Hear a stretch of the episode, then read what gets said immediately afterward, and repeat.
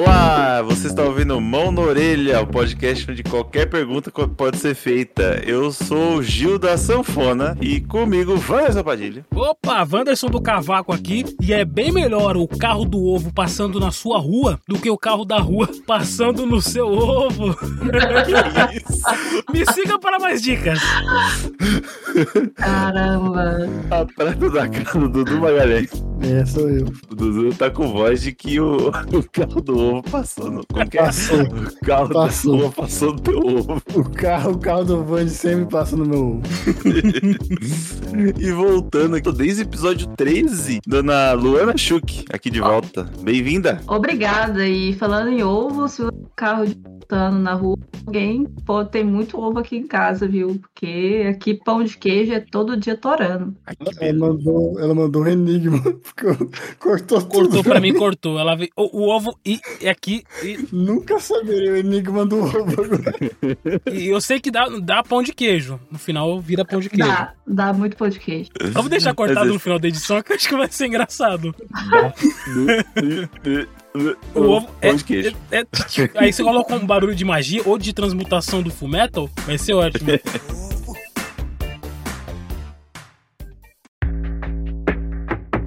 É, alguém quer começar a fazer pergunta ou vou ter que pincelar alguém aí? Eu não quero. Claro que não. Aponta o dedo, Ju. Bom, a pessoa que há mais tempo tá sem fazer pergunta é a Shuki. Então ela vai ser a primeira a fazer.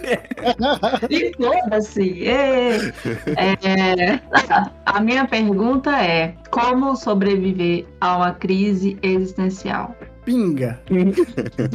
Tô cansada de filosofia, então não serei eu que vou filosofar. Deixa que eu sei. Não, mas assim, é, sobreviver é uma coisa, superar é outra, né? Porque sobreviver, Ah. quando eu falou assim, pinga, uma hora, uma hora, ou, ou você tem que parar de tomar pinga, ou você vai morrer de cirrose. Você vence igual dos dois jeitos. Morrendo ou continuando a beber. É verdade. Mas o, o que seria uma, uma crise existencial? Em, em que nível essa crise existencial? Crise existencial é aquela crise que parece que fritou seu cérebro. Mano, o foda é que eu posso dar uma resposta Wanderson ou eu posso dar uma resposta tentar buscar algo dentro da psicologia. Vai os dois. Wanderson, Wanderson.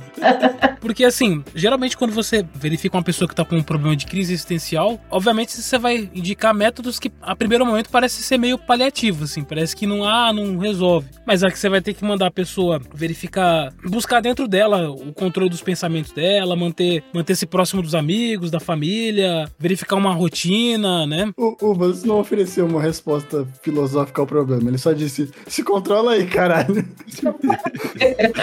Dá teu jeito. Primeiro você tem que buscar, tem que buscar qual que é a causa que levou ela a essa crise existencial, que é o histórico, né? Mas eu quero entender o que é uma crise existencial, porque eu já tive crise de pânico. Eu sei que não é a mesma Não. coisa. É tipo É assim, você Gil, é pensar, é, algo que te fez repensar a sua existência. O que te faz existir. Geralmente é porque você faz o que você faz, né? Uhum. Por- É, você começa a se perguntar por que estou fazendo isso. É, eu, eu, ó, eu posso, posso dar um exemplo. Ó, semana passada saiu o episódio 20. Eu acho que eu curto muito o processo, desde gravar até editar menos, um pouco menos, mas de tipo de rever as coisas, de poder tipo conversar e, e, tipo disso tá para as pessoas ouvirem e as pessoas curtirem o episódio e tal. Isso isso dura um dia após o episódio lançado e depois eu fico numa bad. E tipo, meio tipo, ah, saiu, né? E agora? O que que eu faço? Seria algu- alguma coisa ah, nesse nível, assim? Porque eu fico, assim, eu fico nessa, mas eu tenho uma facilidade muito grande de não pensar nas coisas. Por isso que eu, por isso que eu sou a pessoa que tá perguntando o que é uma crise existencial, porque eu consigo Sem abstrair muitas coisas. É. Você Não. impune aqui. Não que eu sou imune, é que eu, eu, eu consigo me distrair até dos, sabe, dos problemas mais cabulosos, assim, eu consigo me distrair muito fácil. Mano, o foda é que não é uma receita de bolo. Isso que é foda. Não tem, não tem como, porque é uma resposta em- quase individualista, assim. Uhum. Porque geralmente o, o sentimento de crise existencial ele tá muito atrelado à, à insatisfação consigo mesmo, né? Uhum. Às vezes a frustração com alguma coisa que você acreditava que seria muito produtivo na sua vida, que se aquilo fosse Aham. fundamental pra você, e aí quando você passa por aquilo, você começa a perceber que você, não é aquilo que você achou que seria. Então fica uma- um sentimento de frustração com insatisfação. Não necessariamente. Eu sinto isso. Às vezes não é só com, com o que você quer, mas às vezes pode ser direcionado a uma decepção com alguma pessoa que era muito,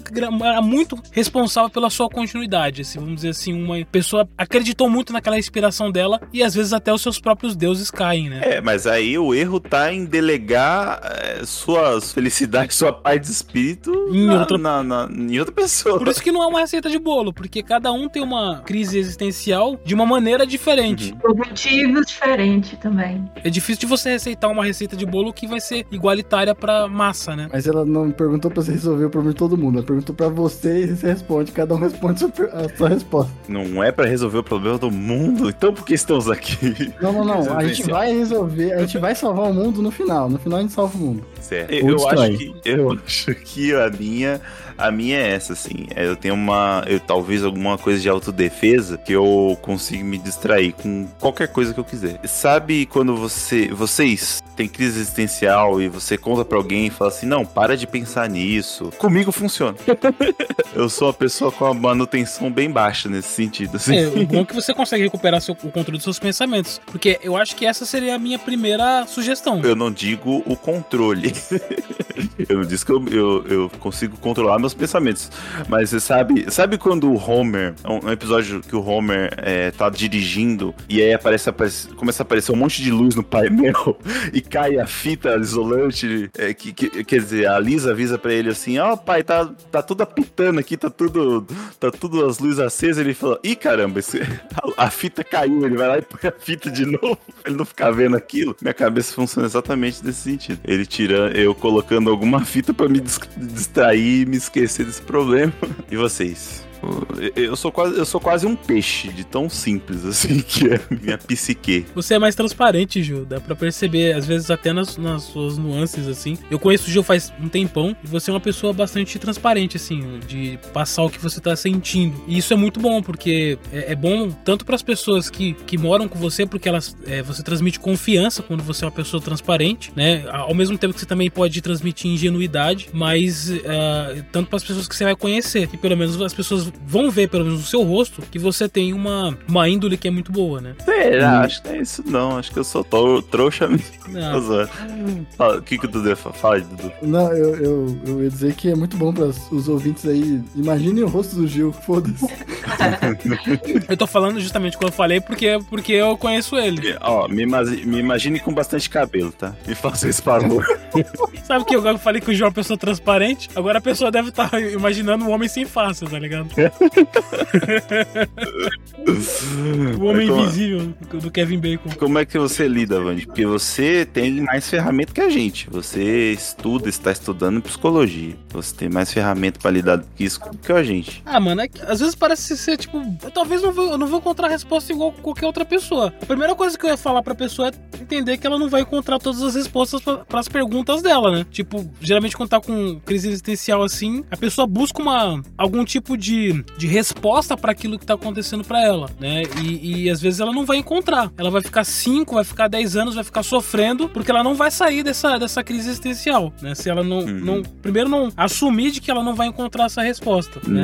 E a segunda coisa é é tentar mandar coisas que a princípio parece ser meio paliativo. Quebrar rotina, tentar ver- conversar com um amigo, conversar com a família, que é, geralmente é uma coisa que acontece comigo. Então eu acho que Uhum. seria uma, uma, uma sugestão muito pessoal, né? Eu acho que na, em crise assim, é porque é difícil raciocinar, né? Mas acho que às vezes a gente pensa em resolver tudo de uma vez, né? Às vezes resolver pontinhos de cada vez talvez seja melhor. É igual quando eu faço tarefa, assim. Quando eu tento fazer tarefa e eu tento resolver tudo de uma vez, geralmente dá errado. Geralmente eu me embanando todo. Mas se eu tentar fazer em pequenas coisinhas, assim, pequenas, tipo, ah, eu é, quero resolver isso, sabe, administrar do jeito melhor, eu picotando mesmo o problema em partes, assim, e tentar resolver um pouquinho de cada vez. É, doses homeopáticas que vão fazer com que a pessoa comece aos poucos é, não achar tão importante assim ah, essa crise que vai influenciar na saúde emocional dela. Uhum. Procurar fazer atividades que façam ela esparecer, né? Desopilar, como a gente costuma falar, né? Vocês viram aquele filme do Indiana Jones da Caveira de Cristal? Vi. Aqui no final a mulher lá pega a caveira de cristal e ela contempla todas as verdades do mundo e ela se desintegra. Sim. Eu me sinto aquilo. É, nossa, a minha minha crise existencial é isso. É, sabe, como se eu tivesse visto muita coisa e não saber lidar. Tanto que meu namorado mandou um vídeo pra mim de um cara falando da beleza de conhecer as coisas. É, aí o cara falando, você é engenheiro civil, você olha um prédio e você fica feliz de saber como aquilo é construído. Aí no meu caso eu virei e falei assim, ah, então pergunta pro estudante de filosofia qual é a felicidade de você saber as coisas, porque a gente não conhece isso de felicidade. Porque, cara, é, quando alguém fala, se você entra num curso de filosofia você tem uma crise existencial, não é zoeira, sabe? Não é zoeira. Demorei sete semestres para ter uma, mas no final agora, no meu TCC, e logo depois de uma pandemia, eu me sinto igual aquele filme do Rei da Caveira de Cristal, que a mulher simplesmente desintegra depois de tanta informação. Eu me sinto aquilo. o, o Wanderson argumentou aí bastante, mas o, o que ele descreveu parecia muito mais uma crise de ansiedade do que uma crise existencial. Crise existencial eu, eu enxergo muito mais dessa forma como você falou. Tipo, algo que fere a sua percepção de vida até então. Uhum. Tipo, a vertente filosófica do, de, de, do determinismo. Eu nem estudei isso, mas quando eu fiquei sabendo do conceito por cima, eu fiquei uns dias quebrado. então, em resumo, a filosofia destrói a juventude. Pô, isso me fez lembrar, tem um, um, livro, que também é filme, que chama Os Miseráveis, uhum. né? Que tem ali um embate dos dois principais, que é o Jean Valjean e o Jafé. O Jafé é o guarda, e ele acha que, por ele ser a autoridade máxima ali da polícia, ali do, do, da parte da França, ele, ele tem que ser a justiça. E aí o Jean Valjean, ele é um fugitivo na história. Basicamente, ele foi preso por roubar um pedaço de pão, e aí ao fugir, ele adota uma identidade diferente. E o Jafé, ele vira o nêmesis do Jean Valjean. A existência dele, ele acredita que ele é a justiça. Só que em determinado momento, quando eles, eles estão ali é, caçando um ao outro, estoura a Revolução Francesa. Quando acontece isso, o Jafé ele acaba passando por alguns problemas ali de. Uh, com, com, explosões, com coisas que acabam reverberando nele. E o, o João Valjean vai e ajuda ele. E ele começa a ter uma, uma crise existencial porque, porque uma pessoa que é condenada da justiça, que é uma pessoa má na, na concepção dele, que é uma pessoa que merece, que merece ser punida, tá ajudando ele, faz ele entrar numa certa crise existencial porque ele acredita que quebrou o paradigma dele de justiça ali. E aí ele se mata na história. Isso é uma crise existencial. É. É muito complexo. Talvez eu, eu não sei, não saiba responder, talvez eu não, não entenda muito mesmo cursando e eu não tenho uma resposta concreta. Se, se tivesse, seria um filósofo, afinal. É. Agora, podia ser o Mário Sérgio Cortella, né? Como é que você encara, Dudu? Com um prodigioso entusiasmo cada nova crise. E pinga! Não, esse eu deixo pros problemas mais mundanos. Eu resolvo problemas mundanos com bebidas mundanas. É, pinga pra outros é cicuta, né? a, resposta, a resposta do Du é o corote. Na verdade, algumas crises existenciais eu acabo procurando por elas, né? Porque assim, até a parte do questionamento, até o questionamento chegar a me quebrar, é muito interessante. Até que ele me quebra, né? É tipo um labirinto. Isso. É tipo. É tipo. É, é bem parecido com o jogo. Eu gosto muito do durante. Mas quando chega na conclusão, não é prêmio, você ganha uma martelada. mas assim, eu acho que pensamentos. Umas linhas de pensamento mais no tipo. Eu não sou religioso, tá? Mas umas linhas de pensamento meio pro lado do budismo ou do estoicismo ajude. Porque. Você tá falando isso pra um budista. no, no, no estoicismo, você meio que pensa assim: tem coisas que estão fora do meu controle e eu não posso, eu não tenho agência sobre elas. Então eu vou me concentrar só nas coisas das quais eu posso é fazer alguma coisa. Sim problema é quando você não tem um objeto para se quebrar, vamos dizer assim. Porque na minha crise existencial eu não tenho um, um, algo, um alvo. Não é, eu não tô quebrada religiosamente, ou quebrada por problemas afetivos, ou quebrada por, por eu ter arrependido de ter feito um curso. Eu não, simplesmente não sei.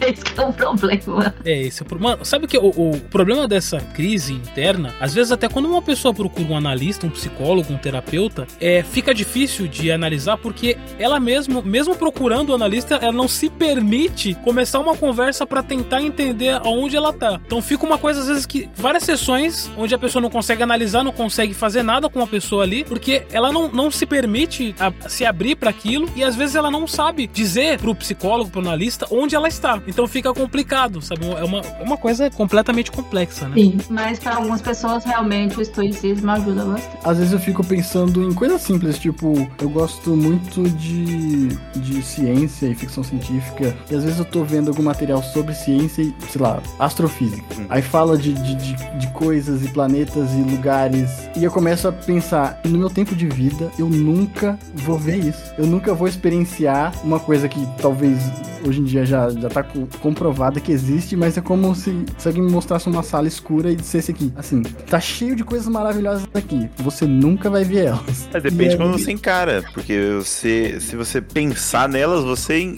em parte tá vendo elas, tá não? Sim, sim, tem matemáticos que acham, tipo, a matemática linda, porque ela descreve o mundo de forma exata. Ele não precisa ver um, um, um, uma- um fenômeno físico acontecendo, ele sabe codificar esse evento. Aham. E ele enxerga, é lindo.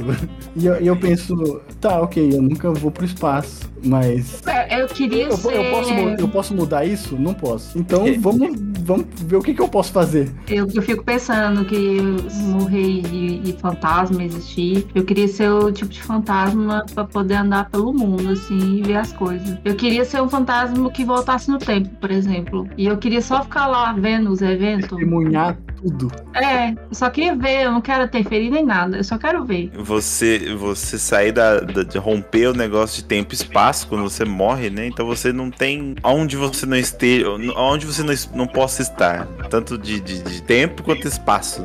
É, No caso de um fantasma existir, é possível, porque não tem massa. É. Ele não tem, Por isso, não eu, tem o problema da física.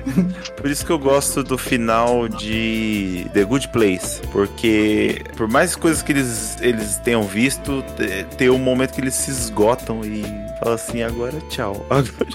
Eu, eu acho que eu queria chegar assim até esse limite também. assim, Eu acho um final que eu- bom, mas eu odeio esse final. Mas eu acho que. é mas seria um final bem budista, pra falar a verdade, viu? Porque a- é, é o ápice de quando você atinge a iluminação para algumas escolas. Quando você atinge o Nirvana, é você conseguir se reintegrar, reintegrar ao universo. E não ter que passar pelo processo de resistência, etc. Porque, porque imagina, você, não, você já viu tanta coisa que você não vai ficar angustiado por não ter visto, visto tal coisa. Por mais que, tipo assim, é, seja se- talvez impossível ver tudo, tudo, tudo, cada minu, coisa minuciosa do mundo, do universo que seja. Mas você, tipo, meio que, tipo, essa angústia também vai embora. É. Então, Eu, eu, acho, eu acho um final digno, mas eu odeio finais.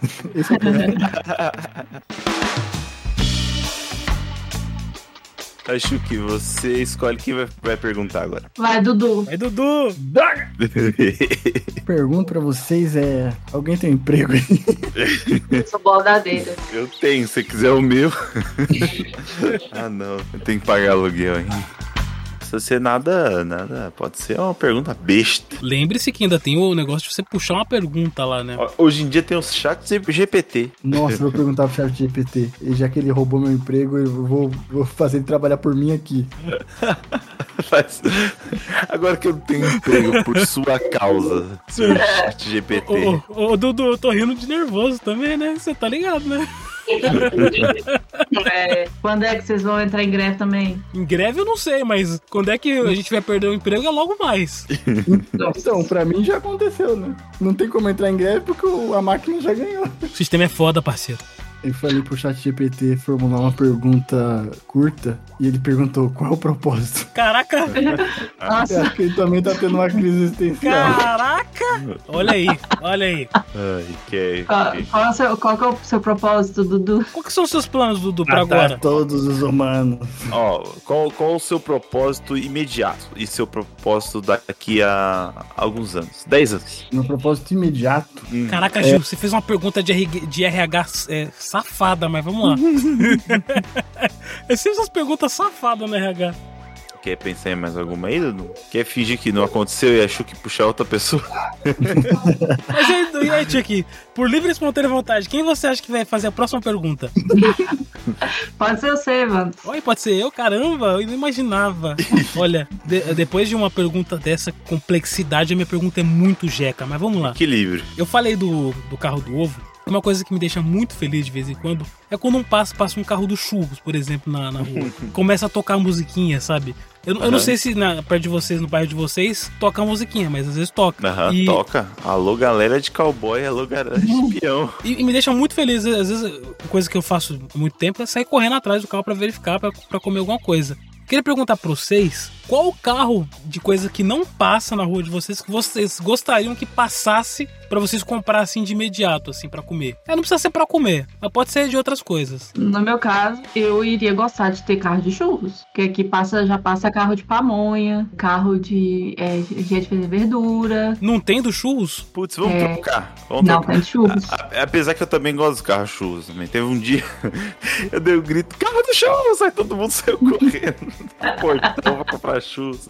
Mas eu, eu ia falar pra você, pra gente trocar de vez em quando, porque aqui passa do churros e tapioca aqui na frente de casa. Só que é, quando passava, quando eu era criança, passava também mais carro de pamonha, mas não- eu não comia pamonha. Eu fui experimentar pamonha ano passado, do que eu tinha comido. Aí, agora eu gosto de pamonha, né?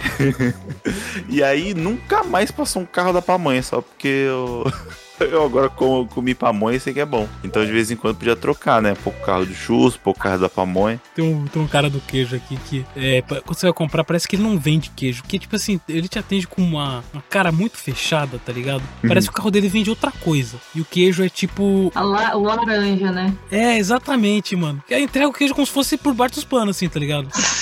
sempre assim. E sempre com uma cara meio fechada, assim. Eu- a próxima vez que eu chegar, eu falo assim: eu quero comprar queijos, fazendo assim, é, entre aspas, com as mãos, tá ligado? Você vai, depois vai aparecer naquelas apreensão da polícia, sabe? Que eles fazem as- aquelas artes, colocam um monte de coisa na mesa, assim. Vai ser só queijo, né? É, ser só queijo. Queijo. Isso seria um bom negócio aqui em Minas, né? Ô, mano, acho que o pessoal ia ficar mais puto por causa do queijo do que por causa da apreensão de droga, né? Inclusive, dia 7, ontem, no caso, teve um. que a cidade estava fazendo 100 anos e tava tendo um concurso de queijo aqui. Olha aí que beleza. Eu queria que tivesse concurso de queijo aqui no meu, no meu bairro. Eu queria saber do, do misterioso caso do, do, do sumiço dos carros da pizza de 10 reais. Putz, é isso que eu ia falar. Eu acho que um pouco antes da pandemia tava um surto de carro do- de pizza de 10 conto, né? É. E. E teve isso não. Ah, não teve não? E, Não. E é tipo assim, era um carro vendendo pizza, simplesmente assim, a, pizza já pronta e, e, e era isso, tipo, 10 conto e era uma pizza de 10 conto, assim, era uma pizza. Tocando música italiana. Já virava a esquina. Eita, já. Sabe quando você faz assim com a mão, você esfrega assim a mão, tá ligado? Aí na pandemia, eu acho que porque o queijo ficou caro, lembra que o queijo, acho que tá caro ainda, mas o, o queijo tava muito caro na época da pandemia que sumiu os carros, acho que foi por isso. Sim, hoje em dia eu ouço de vez em quando, mas parece que eles, não querem vender. Eles passam tipo, olha o carro da pizza passando. Eles estão Sabe, macunados com o cara do queijo. Some, ele passa rapidão assim. eu- quando eu, eu penso em reagir assim, será que eu compro pizza? Já foi. É, às vezes a gente tem que lidar com essas crises também de queijo caro, de ovo. Uma coisa que eu contei lá no TentaCast, acho que de comida e contar aqui, a nossa crise é de é, quando acontece a quaresma dos galinhas, que as galinhas na quaresma não botam ovo. Aí a gente fica Galinha católica. né? Com falta de estoque. Sim, amigo, as galinhas fazem quaresma também. Aí agora o que não falta aqui em casa é ovo. Ó, é, mas ó, vamos pensar em alguma coisa que não costuma vender que a gente que, que podia ter um carro de vender assim. Igual, ó, pra Chu que não passa carro da pizza, carro do- dos churros, pra gente super normal e pra lá na, na cidade dela não tem. Imagina um carro de pastel de Belém. Hum, Porra, aí sim. Caraca, me pegou. Rivalizar com churros. Me Boa. pegou. Aí você acertou, Dudu. Eu acho que eu vou é pra ir com um carro pra vender carro de pão de queijo. Fazer Aí. pão de queijo com café. Um cafezinho assim. É, pão de queijo mineiro. Esses dias, uns, uns dias atrás, eu tava vendo o jornal hoje e eles falaram assim: ah, teve um concurso nacional de pão de queijo. E o mineiro foi, e foi o mineiro que ganhou. Eu falei, nossa, mas quem diria, não? Que concurso nacional de pão de queijo o mineiro ganhar.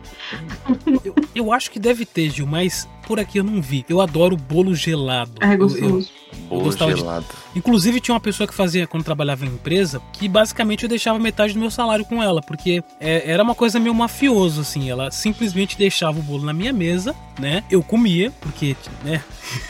Sem questionar. Sem questionar nada. E aí vinha tipo um boleto no final do mês, porque é confiança, né? Você tá trabalhando ali. Aham. Ela não liberava o bolo gelado para as pessoas assim, dessa forma. Ela vendia, a pessoa pagava, né? Não existia Pix ainda. Aham. Mas pra mim, ela simplesmente deixava o bolo para me pagar no final do mês. Porque É ela sabia que eu era rendido, entendeu? Tiro certo, que é tiro certo. Você fala assim, se eu deixar, ele não vai falar assim, não querer. Só, só vou deixar. Não vou oferecer. Agora, eu não, tô, eu não tô aumentando, não tô inventando. Eu já cheguei a dever cerca de 300 reais em bolo. Meu Deus. De bolo. Já cheguei a dever 300 reais. Mas não era um bolo, um bolo inteiro, era um pedaço de bolo. Era um pedaço de bolo. Às vezes dois por dia. Cacete. Era tipo bolo de pote, tá ligado? Porra, Vande.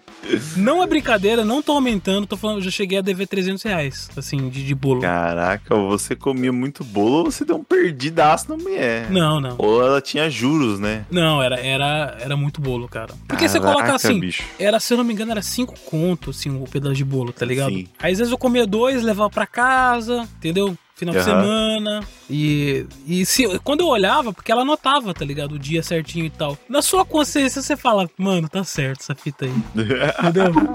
tá certo.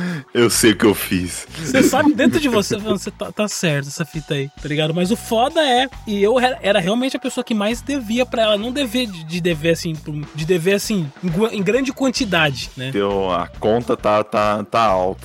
É. Você sabe qual foi a. peraí, antes de Gil, sabe qual Ah, foi a, a- qual foi a entrada dessa droga? O, o trufa. A trufa foi a entrada dessa droga maior aí. Aí foi trufa, é cônia, vou introduzindo coisas devagarzinho. Começou com trufa, depois ela começou a vender bolo, eu esqueci a trufa, só, só quero o bolo, entendeu? E como que era esse bolo? Aquele bolinho, aquele bolinho embalado em papel alumínio? Não, não, era, era um potinho de bolo de Ah. plástico e tinha sensação, tinha é, leite condensado e o, o chocolate com amendoim, que era o que eu mais gostava, Hum, né? nossa senhora, só de você falar. Pelo amor de Deus, eu não aguento mais nada de doce hoje. Ai. Imagina um carro passando na sua rua com palha italiana.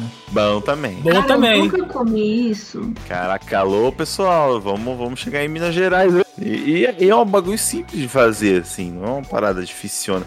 Eu, eu, eu vou te falar que não faz muito tempo que eu experimentei, não. Faz uns, tá, uns quatro anos que eu comi a primeira vez, assim, que me deram no trabalho, assim. Eu falei, putz, a gente tem que comer mais disso. Cheguei em casa e a gente ficou numa mania, assim, de todo final de semana fazer palha italiana, assim. Ô, Jojo, não, eu lembro uma parada que tem um cara aqui na rua que ele, ele é tipo padaria, sabe essas padarias ambulantes? Sei. Que é uma bicicletinha Na, e na tal. motoca, na bicicleta. É, tem dia que eu não compro, tem dia que eu simplesmente não compro. Só que tem, tem, mano, tem uma vez que foi de propósito, foi assim, esse cara tá sensualizando pra me comprar. Porque é, ele parou, aí uma pessoa foi lá e comprou. Aí eu tava assim no quintal, né? E ele tava, tipo assim, fazendo barulho na, na, na bicicleta. É, é, olha o pão, não sei o que, tipo assim, olhando pra mim, tá ligado? Eu, mano, não vou levar o pão hoje, tá ligado? Tipo assim, não era um dia que eu. Ele tava fazendo o curso com o James da salada de fruta. Exato, da salada de Ô, fruta. James, eu quero uma salada de fruta! Olha que habilidade. Eu quero uma salada de fruta, James, um capricho. De 5, de 7, de 10. Me dá uma de cinco. Aqui, tá na mão. Aqui sempre vem um vezinho vender verdura pra minha avó. Ah, hoje você quer alface, não sei o quê. Pergunta lá pra sua avó. Aí pergunta. Sempre teve, sempre vem isso veio. Eu acho que. Eu, eu gostei de tudo que vocês falaram aí, mas acho que o Dudu matou a pau. Tô pensando na- nos pastelzinhos de Belém. Pastel de Belém. E é, e é de fácil locomoção, né? De coisa rápida ali. Pegou, já levou, tá ligado? É uma coisinha na mão, você vai comendo, antes de chegar em casa acabou. Mano, joga um. um- um- como é que fala? Mesma, mesma parada que se joga no churros. É, É, Canela? Amor. é- Amor, não, eu não quero não. Uma canela. Sazon. Entendeu? Joga canela. Que o Dudu não gosta de canela, mas canelinha em cima do. Como chama? Do passagem de Belém é bom demais. Como é que o Dudu arranjou a pergunta dele? Eu tô discutindo com o chat GPT. Ele, Ah. Ele não, não. Olha a pergunta que esse desgraçado me deu aqui. É, qual o potencial inexplorado da interação humano, humanos e inteligência artificial? Ah, vai te tomar no teu cu. tá aí tua resposta. Eu vou interagir minha mão na tua cara. Tem uma música muito boa é, em relação a esse tema do El Quarteto de Nós, que é contraponto. Peraí, contraponto. Contraponto para humano e computadora. Que é ele cantando. tipo, É, é tipo uma batalha de humano com o computador. Aí ele falando das coisas que o humano faz e, a, e o computador respondendo o que, que ele faz. Muito boa. É uma batalha de rap, praticamente. Caramba, você me deu a pergunta perfeita agora. Tá vendo aí? Pra que chat GPT? Tem a Chuck GPT. Muda o nick agora, Tchuk GPT, fica muito bom. Ela responde tudo. Ela responde sua crise existencial. É, você falou de batalha de rap, eu tava pensando, não sei quem que mandou esses dias um, um meme sobre batalha de rap e Harry Potter, de que num duelo quem, quem se sai melhor é quem fala mais rápido. Quem, e a pergunta é quem ganharia num duelo de magia com Eminem? Agora, agora, a pergunta é boa. A pergunta é boa. A, a pergunta pra vocês é: quem seria um bom duelista nesse sentido? Infelizmente, eu tenho, eu, eu tenho uma resposta. É... Agora eu tenho que lembrar o nome do cara. Ó, eu, Eu- prefiro o Logic do que o o Eminem, só dizendo. Pra mim, ele seria um duelista mágico melhor. Se a velocidade pra falar coisas determina a sua velocidade de atacar num duelo desse, Aham. eu acho que falar rápido é um ponto bem positivo Uhum. nesse sentido. Putz. Mas eu acho que ser agressivo também ajuda, porque meio que é equivalente à sua magia ser braba. Ó, como eu não conheço nada de Harry Potter, mas tem uma série que ah, os jovens não conhecem mais, que não passam mais, mas é o Chaves. Eu tenho uma, eu tenho uma frase do Chaves Eu já sei a cena, eu sei. que o Chaves É, virou meme, né, até, né? na casa da Dona Florinda e vou trazer tudo pra fora. Dona Florinda vai me dar mil cruzeiros de gorjeta com dinheiro da gorjeta advogada. Dona Florinda, eu vou comprar um pirulito lá na venda. A minha resposta ela é incompreendida, tá? É. Porque a minha a, a pessoa que ganharia de magia contra o Eminem é uma rapper brasileira consagrada chamada Moana. Ela é, realmente ela faz um rap assim de extrema qualidade, só que as pessoas não compreendem ela. Inclusive ela foi no Luciano Huck Sim, eu vi ela. Mandou, mandou o flow dela, tá ligado? E aí, se, se possível, eu pedi pro Ju também colocar no, na, na, na edição desse programa, porque é realmente é fantástico, assim. É tentar me dizer o que eu posso fazer, mas até com short rabo, salto alto, com meu rap melhor que você, com claro morte, falar com o seu toca, me pode estar dando. Vou falar minha vida, tem jato, milhão, quanto da aposta. Não me julga que eu sou, tem que esquecer que você é de falar dos outros, tem que você mesmo manter pé. Pra você que meu rap é que essa visão, se você esquecer, mas é a restauração, se você sozinho também sou mão. Vou de um mundo, atenção, não, onde vocês somos mais um. A marido, um monte de com cria nada, sem nem fita batata, fazer com feijão, aqui das cada dia de noite a dia, fomos nessa, sai que se fogão. Pensando em falar uma coisa, precisar tocar minha flor, pra você fazer, então vem dizer que eu posso por ser, pois só Deus pode ler minha mão. Ele dá luz, sabedoria, minha rima dá mais que lição. Isso aqui é mais do que rap, isso aqui é uma oração. A magia dela, ela sobrepõe o Eminem. Então, infelizmente, ele não sobreviveria a tamanha consciência. Não, não foi o Elton que falou que eu acho que o Logic, não lembro se foi o Logic ou o ASAP Rock, que ganhou o Guinness, não sei se ganhou o prêmio do Guinness, mas é, é- ele tem o, o recorde de maior vocabulário em música. Eu acho que é o Logic. Ele usa mais palavras diferentes na carreira dele toda. Ele, tipo assim, ele usa. Ah, tá. Tipo, na- em toda. é, Caraca, mas alguém pra medir isso tem que ser um desocupado. Não, então, é que, tipo assim, por mais que o conteúdo das letras seja diferente de artista para artista, muitas palavras se repetem. Uhum. Sim, até. até. Mas o, o Logic, ele usa muitas palavras. Aham.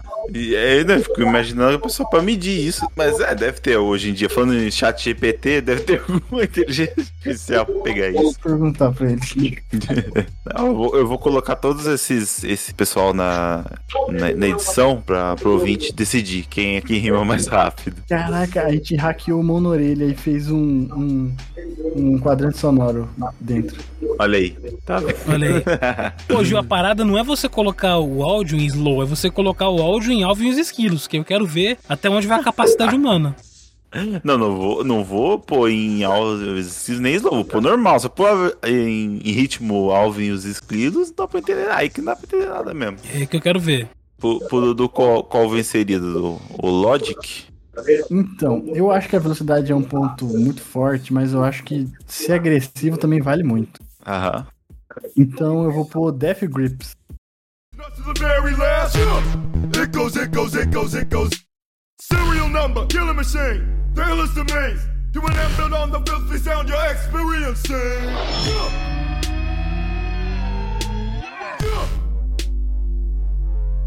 Vocês já viram o- o- a- a- um dos momentos mais vergonhas alheias que existem, que são dois policiais fazendo rap no programa da Sônia Abrão? Nossa. Eu acho que é do Facção Central, não lembro quem é, que É. tava, mas era um... É, o cara do, É. do facção central e. Nossa, nossa senhora. Só de imaginar, começa a me dar arrepio cena.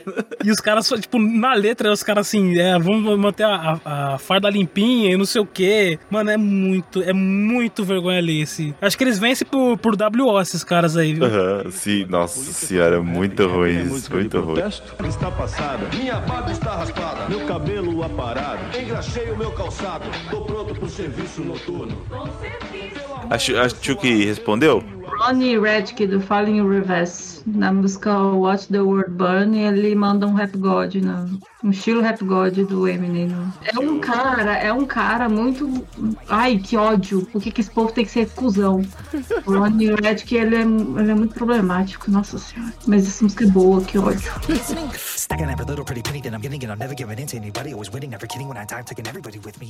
É, Dudu, quem pergunta? Ahn, eu acho. Acho que você, tá bom? Você? É eu, né? Só sobrou eu. E o pior é que eu, demo, eu achei, mano, a mente tá longe, né? Assim, quem vai ser?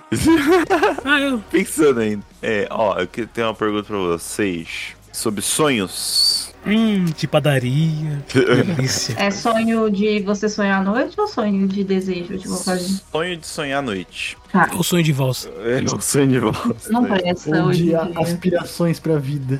Não, não, é sonhos, sonhos, sonhos noturnos. Tô dormindo. Sonho de uma noite de verão. Ó, eu quero saber, vocês têm sonhos recorrentes? Tipo assim, não precisa ser. Eu tenho. Não precisa ser, tipo assim, um sonho repetido. Às vezes a gente já tem sonho repetido. Caraca, eu tô sendo a mesma coisa direto. Mas, tipo assim, pode ser, sei lá, a temática do sonho. Ou, sei lá, coisas que acontecem que são recorrentes, assim. A, a, a Shuk falou. é, primeiro, fala, fala o seu, Shuk. É porque o meu, o meu é muito engraçado. Ah. Eu não tenho sonhos recorrentes de um tema, mas tem um elemento que repete em todo sonho. Ah, Existe uma sorveteria sonho. um sonho? Ah, seu sonho tá tirando Sorvete- de lugar legal. Sim, tem uma sorveteria no sonho. Sempre eu tô comprando sorve- sorvete. Ah, Pode estar acontecendo alguma coisa, mas tem uma sorveteria no sonho. E eu não, não entendo por quê. Essa sorveteria e água. Sempre vai ter nos sonhos, ou um desses dois. É, Se assim. eles não estão juntos, ou vai ter um ou outro. Independente se é do pesadelo, sonho, enfim. Sonhar com água é perigoso. É, bem. Não, sonhar com banheiro é perigoso. É, com banheiro é perigoso. Isso, isso não, não aplica a mim, vocês acreditam? Que eu já sonhei várias vezes e nunca aconteceu nenhum acidente comigo sobre isso. É seu corpo, é seu corpo te preparando, assim. É, na ver... Não, na verdade é porque o meu sono é muito leve, então qualquer coisa eu acordo. Aí, se eu tiver com vontade, eu vou. Mas é, meu sono é muito leve. Mas aí eu sempre. eh, eh, Vocês fazem isso porque eu faço isso. Quando eu sonho com alguma coisa assim que é muito forte, eu pesquiso o que significa aquilo, tá ligado? Pra jogar no bicho eu também. É, não, não. É. A pessoa, quando fala de sonho, parece que ela tá falando de uma pessoa. Aí diz que a pessoa vê, vê alguém, aí diz que, que no sonho. Quem é que disse, caralho? Eu já vi pessoas, pessoas dizendo sonho como se estivesse falando de outra pessoa, sabe? Aham. Aí diz que eu tava na montanha. Aí, aí, aí diz que. Entendeu? Aham, Não entendi. Então. Eu não pesquiso, porque eu, eu já, como eu já fui psicanalista e eles meio que tentam desvendar o sonho, aí eu primeiro tento É coisa de entender o Freud, sonho. né? É, primeiro eu tento é, entender o que que aconteceu comigo que eu sonhei aquilo. Tipo, eu vi- assisti alguma coisa que me fez remeter a esse sonho, eu já vou, eu vou por eliminação. Uhum. Eu assisti alguma coisa que me influenciou a sonhar isso? Aconteceu alguma coisa que possa me influenciar a isso? Aí eu vou, eu vou tentando compreender. Mas já aconteceu de eu sonhar, tipo, com um cavalo. Eu, eu contei pra uma amiga minha, o pai dela jogava no jogo do bicho, ele jogou e ganhou. Olha aí. Aí, Se eu tivesse. Eu sei que. Olha, ó, ataque de oportunidade. Você devia ter jogado. o meu, o meu- é. minha pergunta veio porque essa semana eu sonhei duas vezes com aranha. Ixi. E aí eu pesquisei que eu posso jogar com borboleta ou cobra. Nossa, Você não pesquisou o significado, você pesquisou o jogo do bicho. Claro. E aí, e é, mas eu não joguei, então eu desperdicei isso aí. se fosse eu, seria uma indicação que eu estou tentando me destruir. Olha. Foi o que o meu, psica... foi o que o meu meu psicanalista falou, porque um dos sonhos que eu contei pra ele, eu sonhei que eu tava num show de rock e que tinha uma aranha em cima do palco. Eu sou aracnofóbica. Ixi. E show de ro e, e rock, eu gosto de rock. Aí ele falou: por que, que você tá se autodestruindo? Porque o show de rock é uma coisa que você gosta, mas tem um elemento ali que é de se causa seu medo. Então você está meio que impedindo alguma coisa boa da sua vida de acontecer. Aham. E a sorveteria. A so- Então, a única coisa que eu não desvendei até hoje é a sorveteria. que É porque é bom? né? Não sei. Seus sonhos estão derretendo. qual a sua, qual a sua, sua recorrente, velho? Você falou também. A minha tem dois estilos de sonho. A primeira é, eu sonho direto com escola. Hum. Direto com escolas. E às vezes eu tenho até uma mandinga que quando eu sonho com escola acontece uma coisa boa. Ó, É, Olha aí. eu até, eu até falo pra Lilica, Lilica, eu acordei sonhando com escola hoje de novo. Aí sempre quando, quando, quando eu sonho com escola, e a sorte é que sempre eu sonho com escola, acontece uma coisa boa. E uh, diz que mais, diz que, que escola não é muito bom sonhar porque parece que você tá sendo pressionado por alguma coisa que você tá difícil de largar. Hum, É, faz, faz sentido, faz sentido. E eu tenho o costume de sonhar, assim, o- os sonhos eles acontecem como se fosse uma reverberação de uma coisa que de duas semanas atrás. Uhum. Geralmente, se fala em sonhar de coisas que aconteceram recente. Então você tá ali acontecendo uma coisa com você e aí a pessoa sonha um ou dois dias depois. Eu geralmente acontece duas semanas. Então se eu vou num evento, sei lá, alguma coisa que, que é muito marcante pra mim, geralmente daqui duas semanas eu alguma coisa do sonho remete a esse evento. É, é- é- é sempre assim. Alguma coisa que, que passou comigo, mas demora umas duas, três semanas, mas vem. É, ta- talvez seja a sua ansiedade pro evento, né? Talvez. É, pode ser uma ansiedade acumulada que vem depois, né? Aham. Aí E aí eu faço, uma-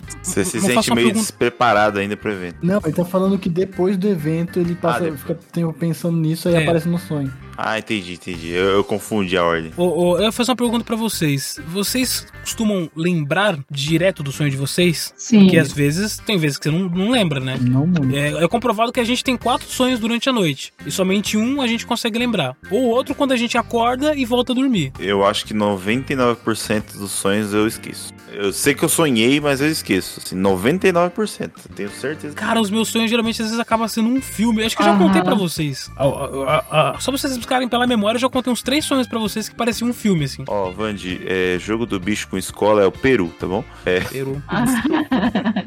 Caraca. E esco escola e Peru. É realmente uma ligação que tem contexto aí. É.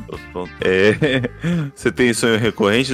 Ah, ou temática? Ou, ou cenário? Eu Tenho temática, é, desespero, Não. é temática.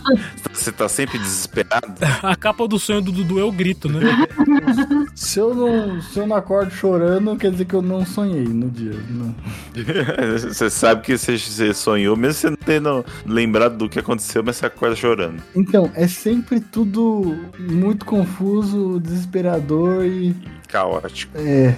É, é sempre muito ruim. Muito, muito ruim. Até quando, tipo assim, o sonho é bom, a temática é boa. Tipo, é uma situação normalzinha, tranquila. Tem um fundo bizarro que fica arranhando no fundo do crânio de que Tá, tá, tudo errado. Caraca. O Dudu, o pouco que eu dormi na tua casa também me bateu uma parada assim, mas foi por causa dos seus travesseiros. Seus mofados da sala, quer dizer. É, Fica arranhando o crânio, tem, uma, tem tijolo. Aí a Kali tá em cima da minha cabeça me arranhando. É. O Dudu tem, tem as almofadas na, na sala dele de. de acho que é do, do Junji Ito. ah, é do, é do Junji Ito. As almofadas do Dudu. Pode crer. E aí, mano, eu fui dormir na casa dele eu virei todas as almofadas, tá ligado? é, ah, não é um bom estilo, realmente não. É, Mas assim- É igual. É, eu, eu costumo anotar os sonhos com muitos detalhes que eu penso, hum, dá pra escrever um livro sobre isso. Aí eu anoto É. quando eu lembro de uma coisa assim. Mas é, eu, eu acho que o sonho que mais me deu desespero, porque dizem que você não sonha com você morrendo, que quando você morre no sonho você acorda. Você acorda porque o cérebro não sabe é, distinguir do que vem depois da morte. Pois é, mas eu passei por uma coisa muito esquisita que eu não sei é, explicar o que é. Que foi eu morrendo, eu levei um tiro no meio da testa. Antes disso, antes disso eu já tinha sonhado com é, ter tido, levado um tiro no meio da testa e eu acordei na mesma hora. Um outro foi eu recebi um raio no meio da testa. E Então a sua testa é um assunto recorrente também nos seus sonhos. Cabeça de pau para raio. E nesse último, eu sonhei, eu senti, eu senti a bala entrando no, no- no meu crânio, senti que deu uma coceirinha na, na- dentro da minha cabeça, do lado direito, no cérebro, e eu fui caindo em câmera lenta. Eu via que era rápido, questão de segundo, mas ao mesmo tempo era lento. Eu pensei na hora, nossa, minha mãe vai ficar triste. E na hora que eu finalmente caí, morta, eu senti um nada. Um eu nada. não um nada. É, não foi desespero, não foi medo, não foi aflição, não foi nenhum sentimento que eu conheça, sabe? Aham. Pra falar, eu senti isso. Eu senti um nada. Eu, nada. Foi realmente isso. A, a única coisa que eu consigo es- descrever pra você é um nada, porque realmente eu não consigo definir. Aí eu acordei. Aí até conversando com um amigo meu depois sobre isso, eu falei assim, ah, às vezes a gente pode sonhar com aquilo que você aprendeu sobre o que é morte pra você né? Por exemplo, para um cristão, ele sonhar que tá no inferno, no céu. É, mas para mim, como a gente não, não fala muito sobre o depois, porque a gente acredita que a gente reencarna, então não tem isso pra mim de, né? O que que é o depois? Então, eu- Você voltou pra fila. Seu, sua, sua- Eu é, já sonhei que morria diversas vezes. Nem todas eu acordei. Já teve o, o, o vazio, já teve o. Só virei um boneco, um ragdoll de videogame e as pessoas moviam meu corpo pra lá e pra cá. Mas aí é como se eu tivesse paralisado, né? Mas já tive o nada também. Já tive o acordado pela mais. Você já teve um sonho estilo Dia da Marmota, Dudu? Já, já tinha sonho repetido. Vários sonhos repetidos, vários sonhos que era continuação do outro. Pô, quando tem sonho de continuação é, é legal demais. Eu, É.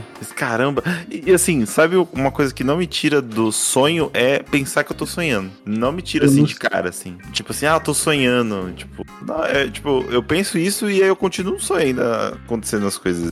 É muito bom. Eu não sei se vocês, se vocês já tiveram a perspectiva de um sonho ter um tamanho muito longo para um, um- um curto espaço de, de cochilo. Por exemplo, eu já tive sonhos que, que pareceram ser, tipo, gigantes num espaço de cochilo, assim, sabe? É, pode ter acontecido é porque eu não lembro. Eu sou muito ruim de lembrar, de reter sonho, assim. Pode, pode ter acontecido sim. Tipo, igual ontem eu dei uma cochilada no sofá. Eu sei que eu sonhei, mas eu não sei o que isso eu sonhei, duração, esse tipo de coisas. Eu queria sonhar que eu tomei um Propofol, teto preto. Só acordo no dia seguinte. Um- Aí é um sonho, né? Arruma uma cirurgia pra fazer. Esse negócio que apaga, né? Você não dorme, você apaga. Desliga a chave geral. Mas eu tenho uma, uma técnica de sonho, de querer sonhar, que é chamar o Sandman. Eu faço essa. Não que eu acredite, gente, pelo amor de Deus, ouvinte, querido ouvinte. É, ou querido ouvinte, eu não acredito que o Sandman realmente existe, tá? Só deixar claro. Ah, Mas quando eu quero sonhar, ter sonho, eu falo, ai, Sandman. Não, é só esse condicionamento mesmo de querer sonhar, sonho criativo, pra eu poder escrever. Ah, você, você tipo, ah, quero sonhar nessa direção. É, é, não nessa direção, mas é, que, o so- que eu tenho um sonho que me dê algo, Ah, que me dê uma ah, ideia. E você funciona? Funciona. Ficar pensando em sonhar antes de dormir. Não eu, não, eu não penso em, sonhar, eu penso no Sandman. Ah, sim. É como se fosse um condicionamento mental. Aí pegar a figura Sandman como o conceito de sonho mesmo. é, Não fala assim, eu quero sonhar, eu quero sonhar, eu quero sonhar. Mas aqui eu sonho essa noite. Pronto. você, você fala capricha, hein? Capri- é, exatamente. Sonhar capricha. Você falou de acreditar em Sandman. Eu, desde pequenininha, falo para minhas filhas que, que do Sandman, porque ela começa a reclamar que o olho tá coçando, e não sei o que. E minha filhinha, a mais viva, ela detesta sentir sono. Assim, ela fica irritada, ela chora até às vezes quando ela tá- tem essa sensação. E aí, Aí normal. Aí eu falo pra elas do Sandman, não, é que o Sandman tá jogando na areia pra você Hum. ficar com sono e sonhar. Aí elas ficam brigando, tanto a mais velha. Hoje não, né? Hoje já tá com 10 anos, mas tinha o tamanho da, da pequenininha, uns 4, e ela ficava brigando com o Sandman. Ela, ela começava a sentir sono, e aí ela ficava, para Sandman, eu não quero dormir agora. E ficava coçando os olhos assim. Eu falava assim, meu Deus, alguma coisa de certo eu fiz essas crianças. Essa parte de, tipo, nessa parte lúdica, assim. Eu acho que o Sandman tá me punindo. Porque eu sempre odiei dormir.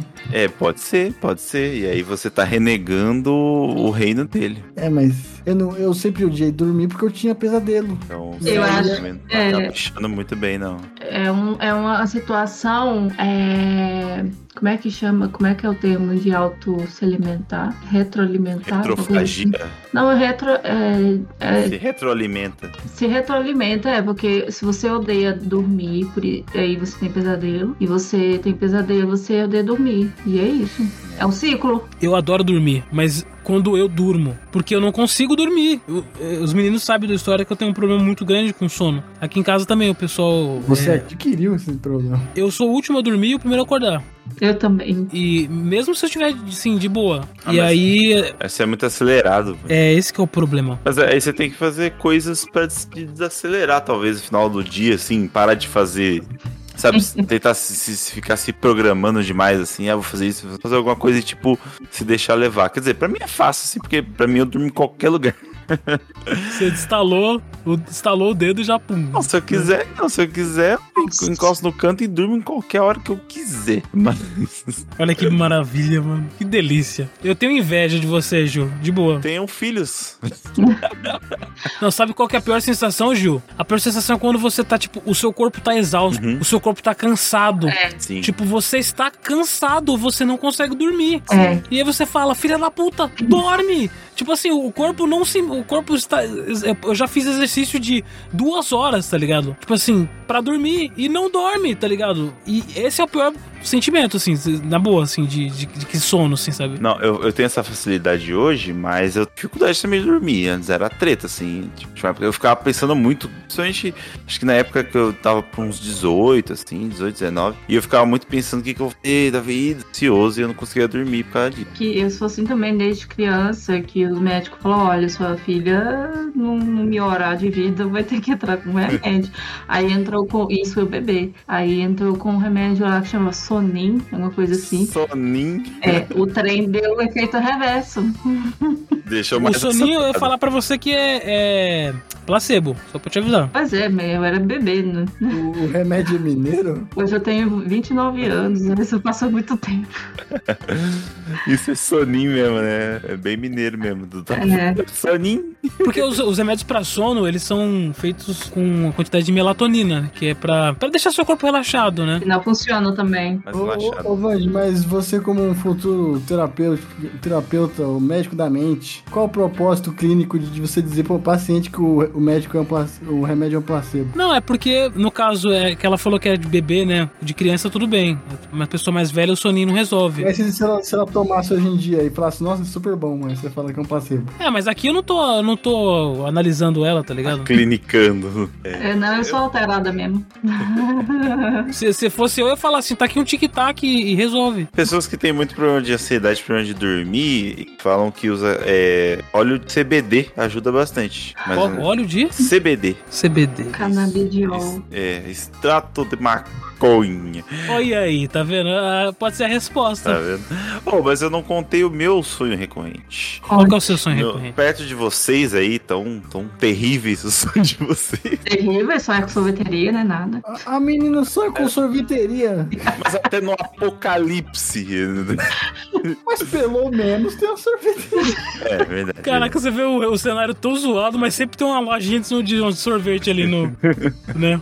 No, no Elder Ring do, do sonho dela. Meu sonho recorrente é dirigir. Eu tô sempre dirigindo assim, mas eu sempre. Mas o meu sonho ele me salta. Porque eu não dirijo na vida real. Mas sonhar que dirige é bom demais. Eu nunca dirigi também, mas quando eu sonho que eu dirijo é bom demais. Então, mas aí que o sonho me sabota. Porque assim, geralmente no- nesses meus sonhos, e não são tipo o mesmo sonho, é só tipo em situações diferentes eu estou dirigindo. Só que aí eu me meto a dirigir, falo assim, vou dirigir esse carro, pego o carro, e aí eu dirijo super mal. Eu, eu dirijo como se eu fosse pegar um carro hoje aqui na rua e começasse a dirigir. Tipo assim, eu não sei o que eu tô fazendo no sonho. Sonho. Eu fico tipo assim, ai meu Deus, ai meu Deus, e agora o que, que eu pego? Perco o controle. E é um sonho realmente recorrente, assim. Eu sonho que eu estou dirigindo mal.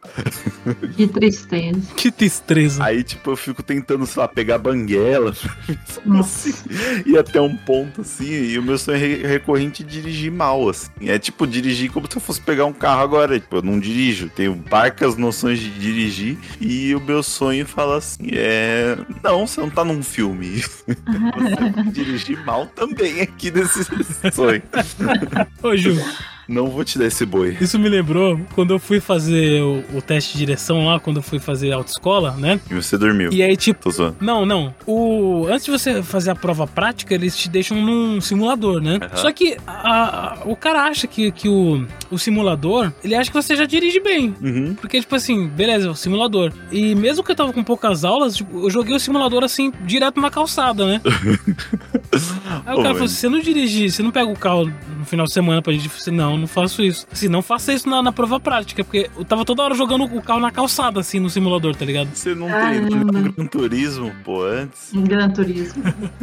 Não é porque eu Ah. treinei no burnout, aí é O diferente. sonho mais legal que eu tive sonhando dirigindo, alguma coisa, foi um Fusca. Eu sonhei que eu tô dirigindo Fusca e eu tava muito feliz dirigindo esse Fusca. Acordei com vontade de ter um Fusca. Olha aí. Caraca, todo mundo sonhou em dirigir, pô, que legal.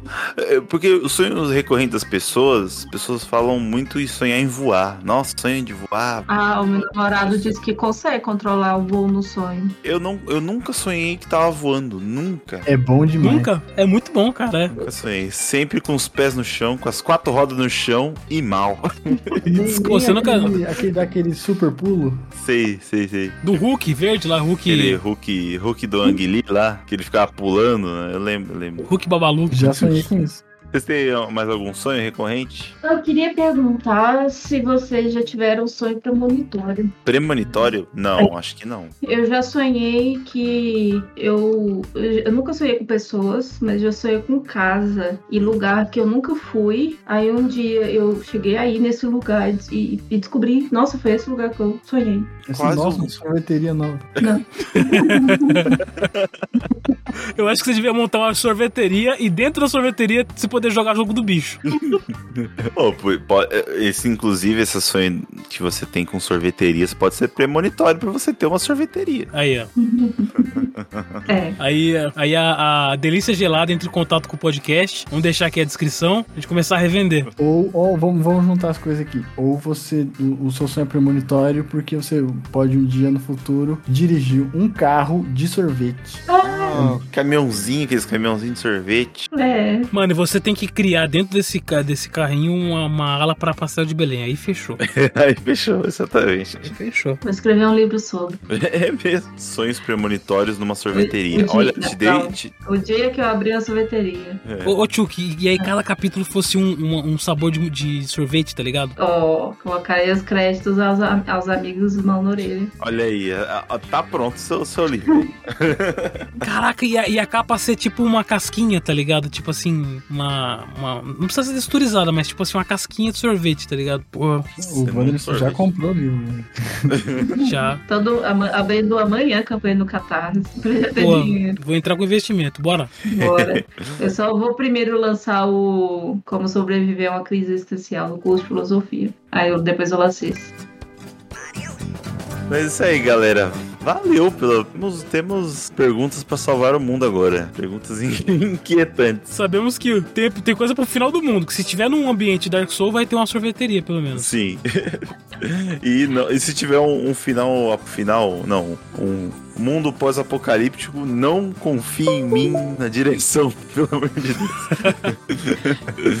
Caralho, olha só, Gil, final, fim do mundo acontecendo e cada um tomando um sorvete. É, vou fazer o quê? Já tem um vou- filme sobre isso, o Heróis de Ressaca. Mas aí no caso é sorvete, cerveja. Não, é sorvete. É sorvete? Eu não é lembro. sorvete? Faz, Aí, ó. faz muito tempo que eu não, não vejo esse filme. Eu nunca vi esse filme. Vou ver. Muito bom. É do Edgar Wright, inclusive. Tem, faz uns filmes muito bons. É... Valeu, Mais uma vez, numa manoreia. É nóis. Valeu, Dundum. Falou, falou, gente. Valeu, Tchuki. O Tchuki tá no, no, na, na Twitch, de vez em quando faz lives na Twitch, né não, Tchuki? Sim, a- quando dá, eu tô lá ou bordando ou, ou jogando blasfemos. Você vai me ver sofrendo lá.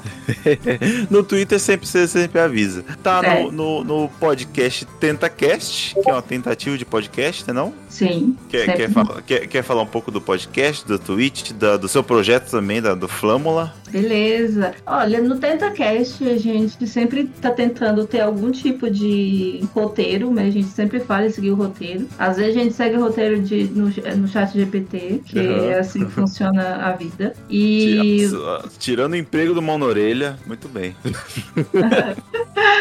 É, aí vocês vão ver lá vários temas legais. E no Flamengo Geek é onde eu vendo os meus bordados. Atualmente eu tô trabalhando só com bordado em bastidor, que é um aro que você pode usar para decorar sua parede ou usar do jeito que você quiser, porque você compra e você pode pôr onde você quiser. É sempre temas, eu sempre gosto de bordar temas mais geek, é, anime, jogo, coisas assim. Eu não sou muito fã de bordar casinha e florzinha.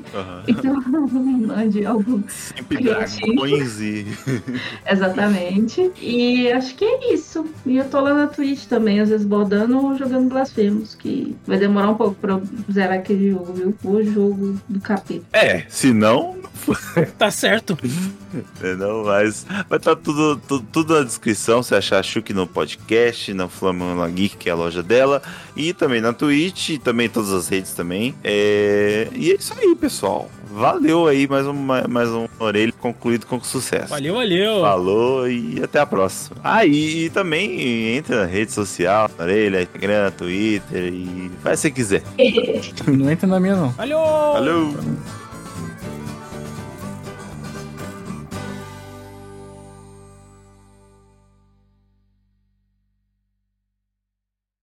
É isso aí. Vocês querem explanar mais alguma coisa de crise existencial? É, tá legal.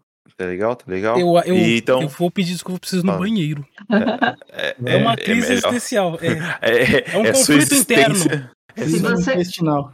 se você considerar que existem neurônios no intestino, e os neurônios são conhecidos por integrarem nossa questão do pensamento, você está tendo uma crise intestinal. é uma crise interna, de qualquer forma, né? Eu prefiro não considerar que eles existem. É.